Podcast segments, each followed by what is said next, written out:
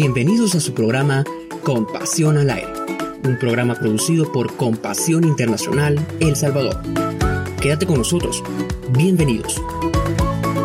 Bienvenidos a nuestro programa número 2 de Compasión al Aire. Les saluda Jeremy y estoy muy feliz de estar con ustedes. Pero quiero contarles que me acompañan mis amiguitos, que son parte del staff de Niños Locutores. Mi nombre es Gabriela y me siento agradecida con Dios por esta oportunidad de estar con ustedes y compartir juntos este programa creado para todos los herederos del reino. Dios les bendiga a todos. mi nombre es Genesis y al igual que todos mis compañeros me siento muy alegre de estar aquí con ustedes. Qué bonito es iniciar este programa acompañados de cada uno de ustedes. Mi nombre es Isis y deseamos que se queden junto a nosotros y podamos aprender juntos. Dios les bendiga a todos los peques y también a sus papitos que se unen para escucharnos. Mi nombre es Brian y hoy traeremos un tema muy interesante, pero antes vamos a nuestra sección El versículo de hoy.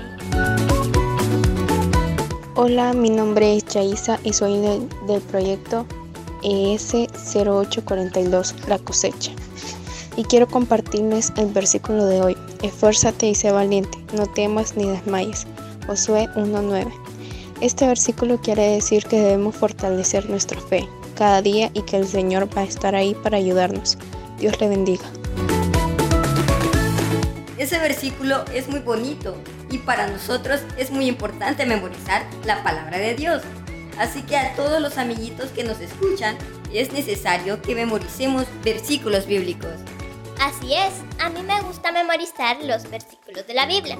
Amiguitos, quiero hacerles una pregunta. ¿Les gustan los videojuegos? No, no me gusta. Porque paso viendo videos en YouTube. Sí, a mí sí me gustan. Me gustan mucho porque me, me entretengo mucho. A mí me gustan porque me ayudan a divertirme y me ayudan a mi memoria. A mí me, a mí me encantan ya que puedo construir muchas cosas. Los videojuegos son bonitos y de eso vamos a hablar este día. El tema es los niños y los videojuegos.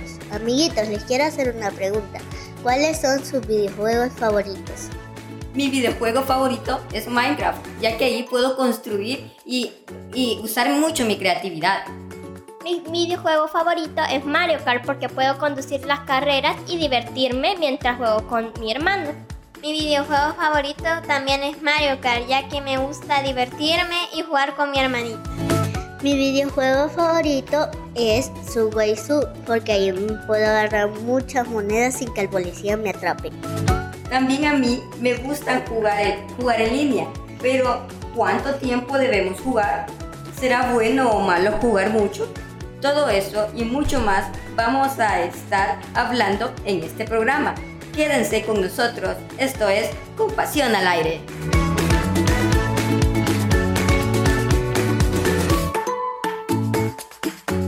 ¿Sabías que es incorrecto decir la ley Lepina? Sí, eso es incorrecto, ya que cuando decimos ley Lepina estamos redundando. Esto porque ya está incluida la palabra ley. En las siglas Lepina, lo apropiado es decir la Lepina. Gracias por seguir con nosotros. Ahora en cabina tenemos un invitado especial que nos ayudará con el tema de este día, los niños y los videojuegos. Así es, hoy tenemos a nuestro hermano Jonathan Campos. Él es especialista en juventud en compasión internacional El Salvador y es psicólogo de Hermano Jonathan, bienvenido.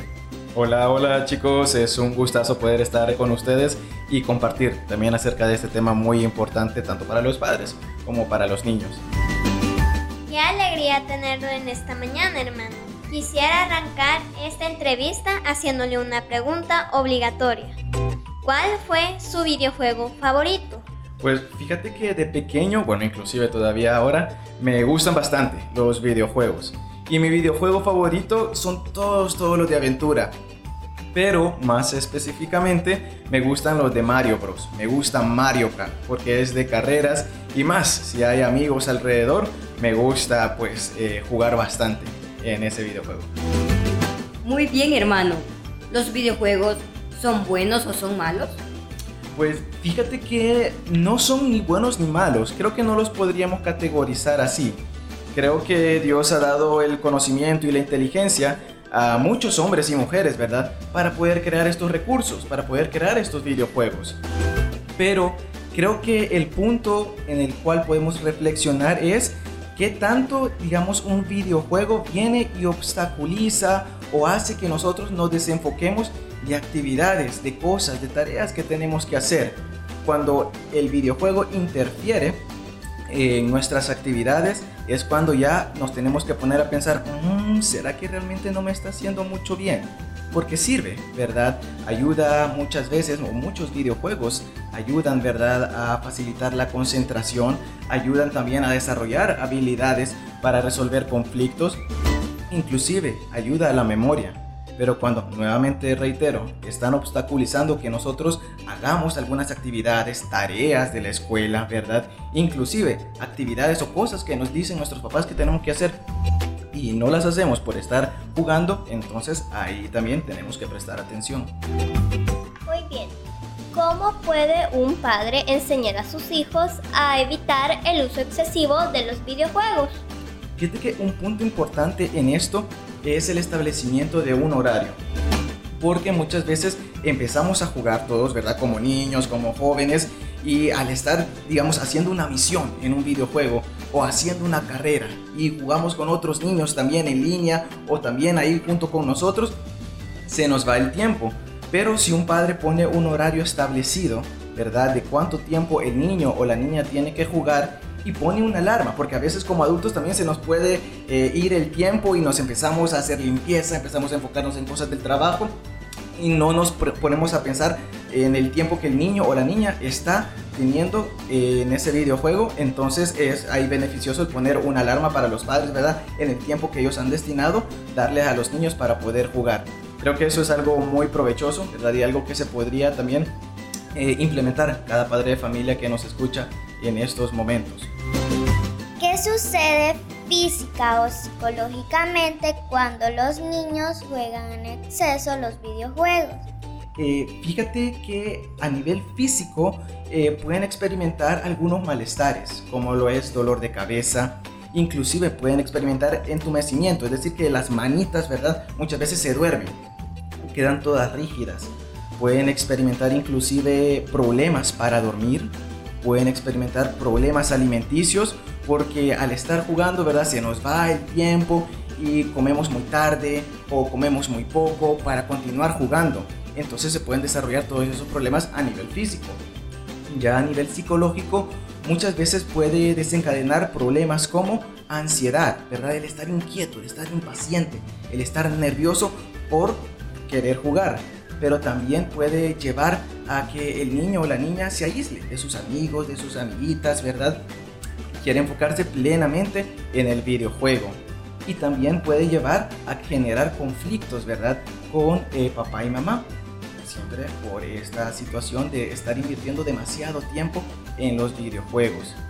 Pero también puede crear eh, que el niño o la niña se sumerja tanto, tanto en el videojuego que completamente olvide su realidad, olvide sus eh, actividades o sus obligaciones como mencionábamos y por eso es que eh, genera ¿verdad? algún eh, daño ¿verdad? a nivel mental, a nivel cognitivo y a nivel emocional en los niños, las niñas.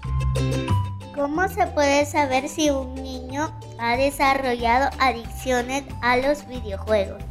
Fíjate que eh, hay un pequeño librito, bueno, no es tan pequeño, se llama el DSM-5. El DSM-5 es el libro donde dicen todos los malestares que un adulto o que niños y adolescentes pueden experimentar. Entonces, en ese librito que todos los psicólogos utilizamos, ¿verdad? Eh, en la clínica, dice de que algunos de los criterios para establecer qué tan dañino está siendo una situación de videojuegos en los niños es, número uno, si el niño o la niña eh, piensa todo el tiempo en querer estar jugando. Número dos, si genera algún malestar interno o emocional al dejar de jugar o disminuir las horas de juego. ¿Verdad? Ese es otro criterio. Número 3, también empiezan a experimentar, como también ustedes me decían anteriormente, algunos malestares a nivel físico, ¿verdad? Ansiedad, irritabilidad, problemas de sueño, pero también, ¿verdad? Eh, viene el deterioro en el rendimiento de las actividades que ellos desarrollaban. Por ejemplo, en la escuela, dejan de cumplir con sus tareas. Vienen los exámenes, ¿verdad? Y los laboratorios y también ellos empiezan a sacar notas no muy eh, buenas en esos exámenes por haber invertido tiempo estando jugando. Entonces son algunos de los criterios, ¿verdad? Que se toman en consideración dentro de este manual de SM5 para establecer si eh, un niño o una niña está desarrollando una adicción a los videojuegos. ¿Cuáles son los riesgos del exceso de jugar con estos dispositivos?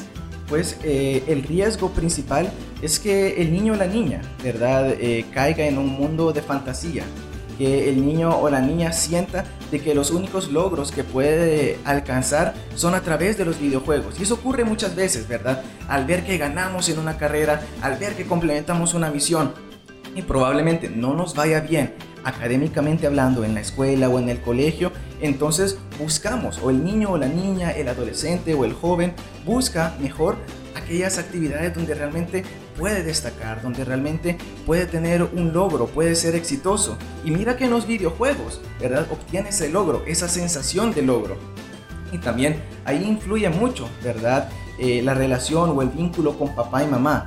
Porque si papá y mamá no refuerza al niño, ¿verdad? Y le dice, tú puedes hacer muy bien, o cuando ha hecho algo excelente en la escuela, en el colegio, o dentro de la casa, y no le dice, te felicito por eso, entonces es ahí cuando el niño siente mayor sensación de logro dentro de los videojuegos y no en la vida real. Entonces esa es una de las consecuencias, ¿verdad? Y uno de los riesgos de los videojuegos. Y por supuesto también de la desatención de los padres dentro de esta situación. Qué interesante todo lo que, todo lo que nos ha contado, hermano. Por favor, comparta un último consejo con los padres y niños que nos escuchan.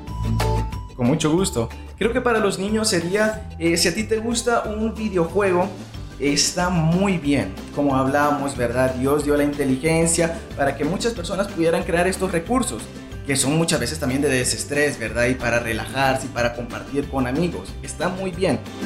Pero si estos videojuegos están generando que papá y mamá estén regañando, te estén llamando la atención o ya no estás estudiando, ¿verdad? Para tus exámenes o para hacer tus tareas, entonces ya es, eh, tienes que prestar mucha atención, ¿verdad? A lo que podría estar sucediendo porque podrías estar desarrollando un tipo de adicción a los videojuegos.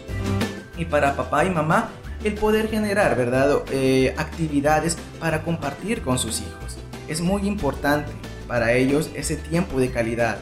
También saber qué es lo que le gustan a sus hijos, ¿verdad?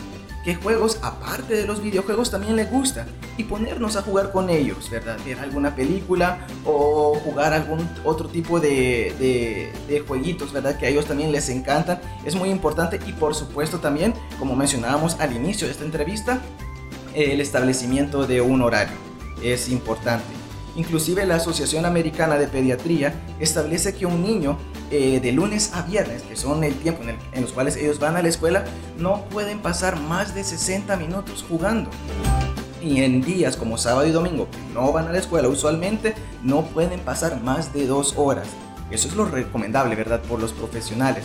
Entonces, ojo a esas recomendaciones, a establecer un horario y pasar tiempo de calidad, ¿verdad? Y jugando con sus hijos. Muchas gracias por acompañarnos, hermano. Esperamos pronto tenerlo una vez más con nosotros. Seguimos con nuestro programa. Quédense con nosotros. Esto es Compasión al aire.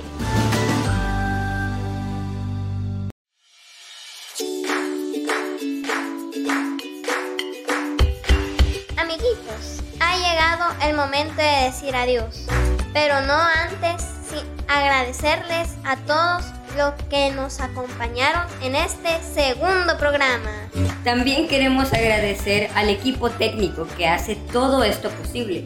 Sin duda, más niños están conociendo más de Jesús a través de estos espacios. Gracias por seguir con nosotros. Esto fue Compasión